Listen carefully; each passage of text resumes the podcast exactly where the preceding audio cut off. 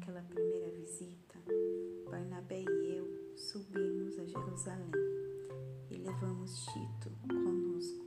O propósito era esclarecer o que me fora revelado e apresentei a eles exatamente o que eu estava pregando aos que não são judeus. Foi uma reunião com os líderes mais estimados da igreja, porque não queríamos que o assunto fosse motivo de debate público, trazendo tensão. Isso poderia prejudicar anos de trabalho e também meu ministério. É bom dizer que Tito, que não é judeu, não teve de ser circuncidado, não teve de se circuncidar. Mas houve alguns que se infiltraram na conferência, passando-se por cristãos. Eles vieram espionar a liberdade espiritual dos seguidores de Cristo. O propósito deles era nos reduzir à escravidão legalista, mas nós não demos chance a eles. Não podíamos permitir que vocês deixassem de lado a verdadeira mensagem. Quanto aos que eram considerados importantes na igreja, a reputação deles não me incomodou. Eu não me impressiono com aparências, quanto mais Deus. Nenhum deles acrescentou nada à mensagem que eu prego. Logo ficou evidente que Deus me havia confiado a tarefa de pregar aos não-judeus a mesma mensagem pregada por Pedro aos judeus. Reconhecendo que Deus tinha me chamado, Tiago, Pedro e João, colunas da igreja, receberam a mim e a Barnabé e nos designaram para o ministério aos demais povos e eles continuavam alcançando os judeus. Apenas acrescentaram um pedido que nos lembrássemos dos pobres, o que é meu desejo profundo. Depois disso, Pedro veio a Antioquia. Acabei tendo de confrontá-lo, pois ele errou feio. Vou contar como foi. Antes que algumas pessoas da parte de Tiago chegassem à cidade, Pedro comia normalmente com os que não eram judeus. Mas, depois que o grupo de Jerusalém chegou, todos conservadores, ele começou a evitar todo contato com seus amigos não judeus.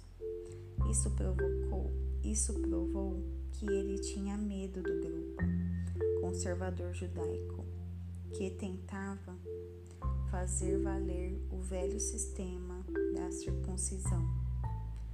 Infelizmente, o restante dos judeus da igreja de Antioquia aderiu à hipocrisia até mesmo Barnabé. Quando vi que eles não se comportavam de acordo com a mensagem, contestei Pedro na frente de todos.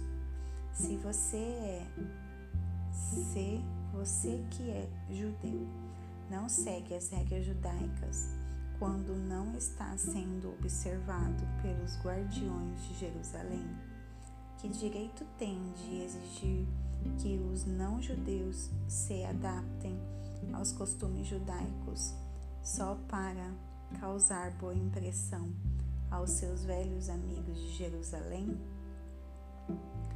A verdade é a seguinte: nós, judeus, não somos superiores aos demais pecadores. Sabemos muito bem que não somos justificados diante de Deus por guardar regras, mas apenas pela fé em Jesus Cristo. Como sabemos disso?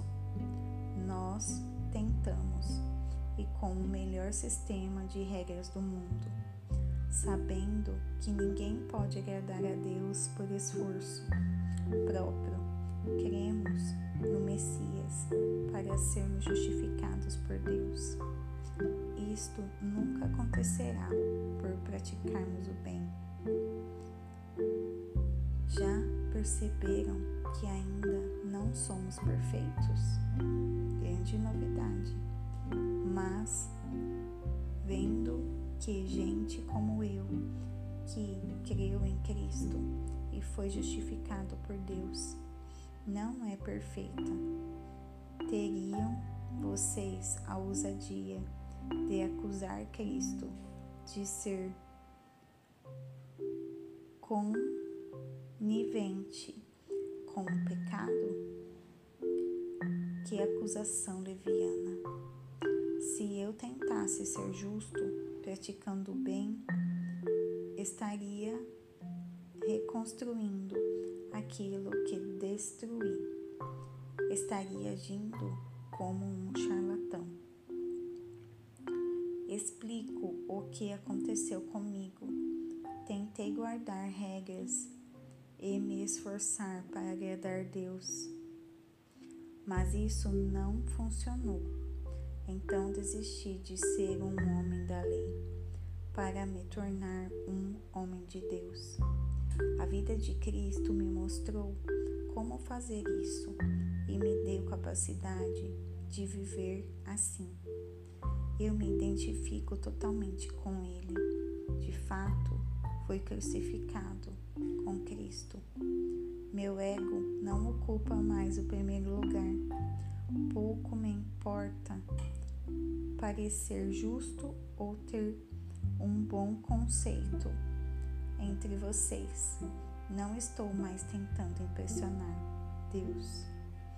Agora Cristo vive em mim.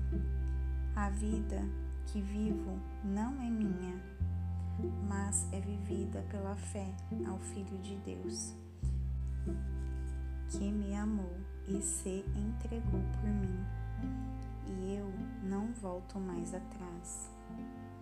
Não está claro que voltar para a velha religião de guardar regras e guardar os outros é abandonar a nova vida de relacionamento com Deus? Não posso desprezar a graça de Deus. Se é possível ter um relacionamento vivo com Deus apenas guardando regras, Cristo morreu em vão.